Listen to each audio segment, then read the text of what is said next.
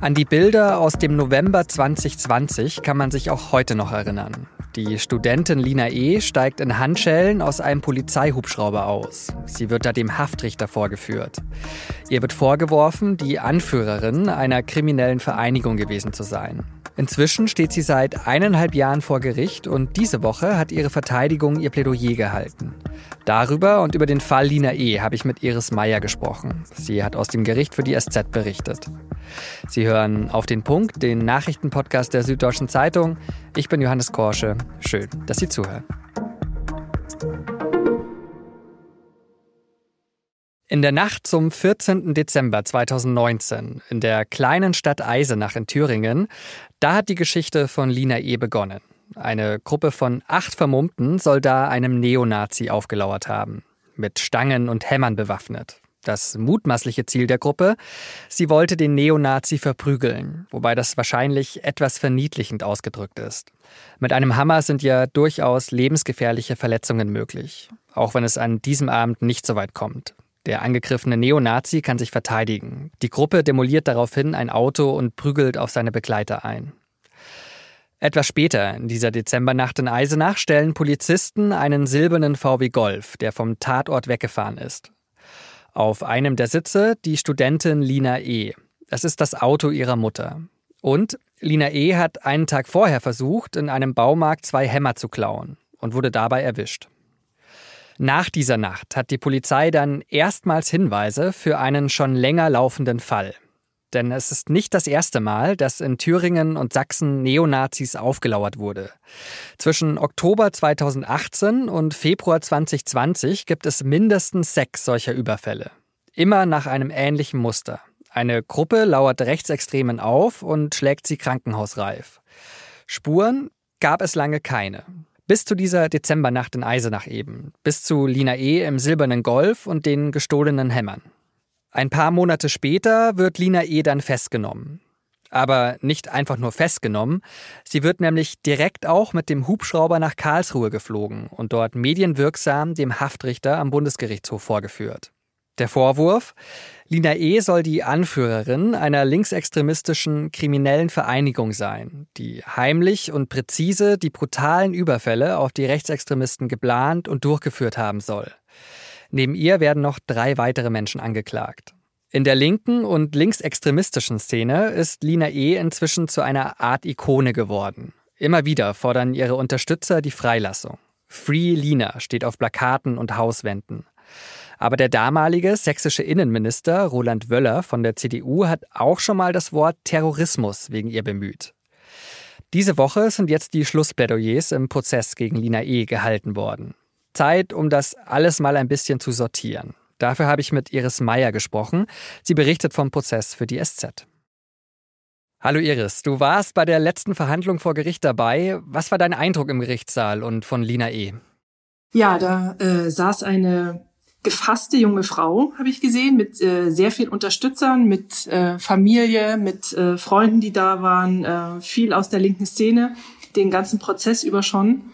Und man konnte wirklich eine sehr ernsthafte, konzentrierte und manchmal sogar fast ein bisschen fröhliche äh, Frau sehen, wenn sie Blickkontakt hatte zu äh, Freunden aus dem äh, Zuschauerraum. Und das war für mich schon bemerkenswert. Das hast du gerade schon gesagt, im Gerichtssaal waren auch viele ihrer Freunde aus der linken Szene. Du hast ja auch beschrieben, wie Kusshände und Herzgesten äh, durch den Gerichtssaal geschickt werden. Jetzt hat aber der damalige sächsische Innenminister Roland Wöller von der CDU äh, mal den Begriff Terrorismus in ihrem Zusammenhang benutzt. Also, was kommt denn da der Wahrheit näher? Ist es linke Ikone oder Terroristin? Das kommt drauf an, wen man fragt. Ne?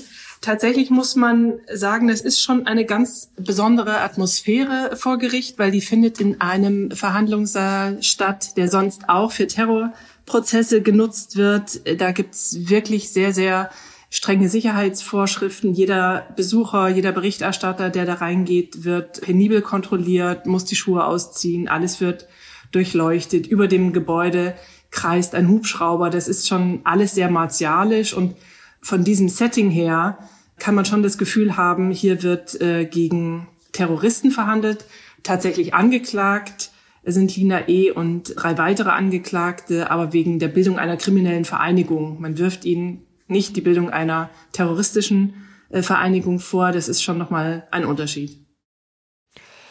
Lina E. Als, äh, ist ja als Redelsführerin dieser kriminellen Vereinigung angeklagt. Welche Beweise hat denn die Staatsanwaltschaft dafür vorgebracht?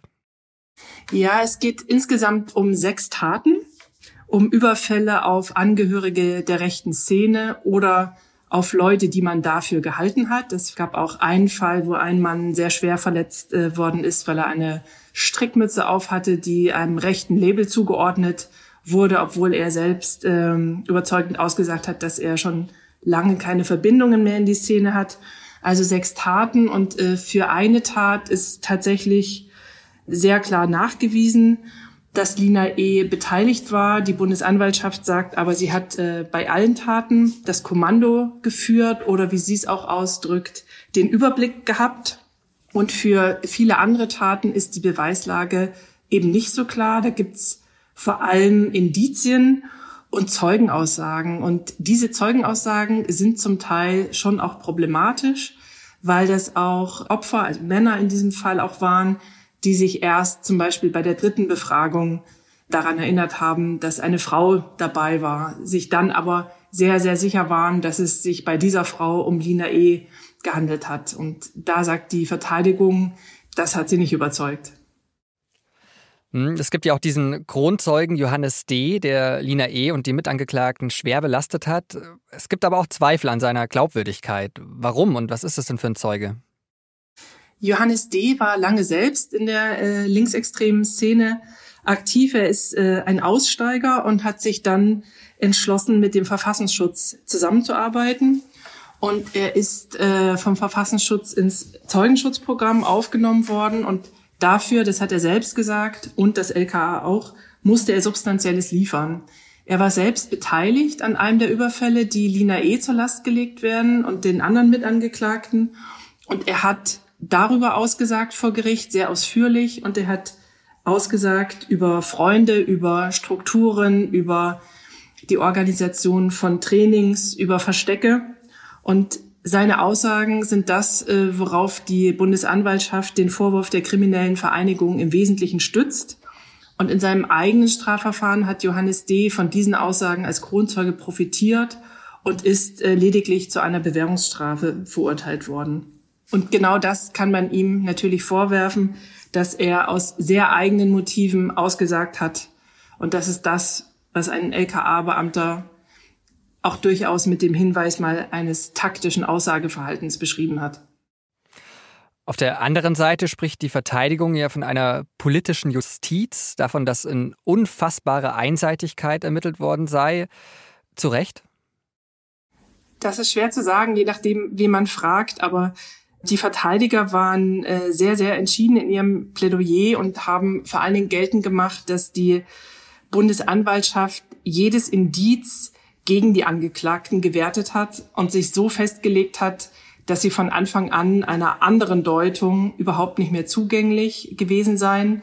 Und äh, die Verteidigung hat dies auch schon vor dem Urteil dem Richter und dem Senat vorgeworfen. Sie seien der Bundesanwaltschaft in dieser Sichtweise weitgehend gefolgt. Das hat die Verteidigung sehr moniert. Sie haben verschiedene Beispiele angebracht. Es gibt äh, einen Überfall, für den ein Mitangeklagter ein Alibi hatte. Das aber hat die Verteidigung nachgewiesen, obwohl es in einem anderen Verfahren klar war, dass die Bundesanwaltschaft betreut hat, dass es äh, dieses Alibi gibt. Und daraus macht die Verteidigung äh, den Vorwurf, dass die Bundesanwaltschaft eben entlastende Dinge nicht von sich aus in einem Maße berücksichtigt hat, wie es dem Prozess gut getan hätte. So oder so, die Plädoyers von Lina E.s Anwälten sind ja jetzt gehalten. Der Urteilsspruch soll dann im Mai kommen. Der Prozess neigt sich also so ein bisschen dem Ende zu. Welche Richtung des Urteils erwartest du denn? Ich bin tatsächlich gespannt, äh, weil das ganz schwer zu sagen ist. Man wird es tatsächlich erst Mitte Mai wissen. Was man sicher sagen kann, ist, ähm, dass die linke Szene schon angekündigt hat, massiv zu protestieren, sollte Lina E. tatsächlich zu einer langen Haftstrafe verurteilt werden und ihre Mitangeklagten. Die Bundesanwaltschaft hat ja acht Jahre gefordert für sie. Das hält die Verteidigung für maßlos überzogen. Und es gibt bereits Aufrufe zu Gewalt, dass man für jedes Jahr verhängte Haftstrafe einen entsprechenden Sachschaden bei Protesten verursacht. Da ist also durchaus einiges zu befürchten. Iris, vielen Dank dir und mach's gut. Danke, Johannes. Kennen Sie den Spruch, vor Gericht und auf hoher See ist man in Gottes Hand? Der gilt nämlich auch für Gerichtsreporter. Denn kurz vor Redaktionsschluss kam dann die Meldung rein, der Vorsitzende Richter hat überraschend noch einmal die Beweisaufnahme eröffnet. Dabei geht es um die Frage, ob der Kronzeuge Johannes D., von dem wir ja gerade auch schon gehört haben, in einem anderen Verfahren widersprüchliche Aussagen zu seinen Angaben im Fall Lina E. abgegeben hat. Bleibt also kompliziert. Denn eigentlich waren am Donnerstag nur noch die Plädoyers der Mitangeklagten geplant.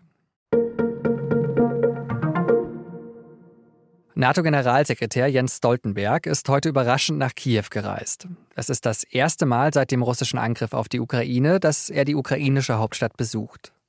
Stoltenberg hat an einem Mahnmal für gefallene ukrainische Soldaten einen Kranz niedergelegt. Die weiteren Programmpunkte seiner Reise werden aus Sicherheitsgründen geheim gehalten. Am Donnerstag wurde der Klimabericht des Klimabeobachtungsdienstes Copernicus veröffentlicht und die Ergebnisse sind besorgniserregend.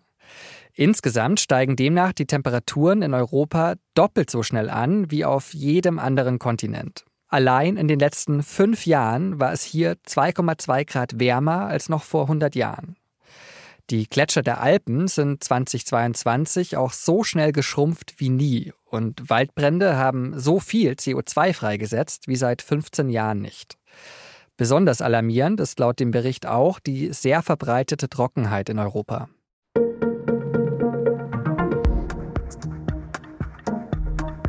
Kleines Gedankenexperiment zum Schluss. Was wäre Ihr erster Gedanke, wenn es heißen würde, dieses Jahr wird eine Abi-Prüfung auf den 24. Dezember verschoben? Ich hätte da ehrlich gesagt nur wenig gnädige Worte für die verantwortlichen Leute übrig. Sowas ähnliches ist aber jetzt in NRW passiert. Erst hat es das Schul- und Bildungsministerium da nicht geschafft, dass die Abi-Aufgaben auch tatsächlich am ursprünglich geplanten Prüfungstag in den Schulen ankommen. Irgendwas hat da beim Download nicht gestimmt. Und dann hat die NRW-Schulministerin Dorothee Feller von der CDU den Nachholtermin auf diesen Freitag gelegt. Ausgerechnet. Denn am Freitag ist Tag des muslimischen Fastenbrechens, einer der höchsten muslimischen Feiertage im Jahr.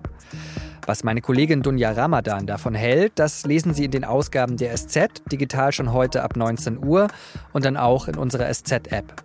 Redaktionsschluss für Auf den Punkt war 16 Uhr. Vielen Dank Benjamin Markthaler fürs Produzieren dieser Sendung und Ihnen vielen Dank fürs Zuhören und bis morgen.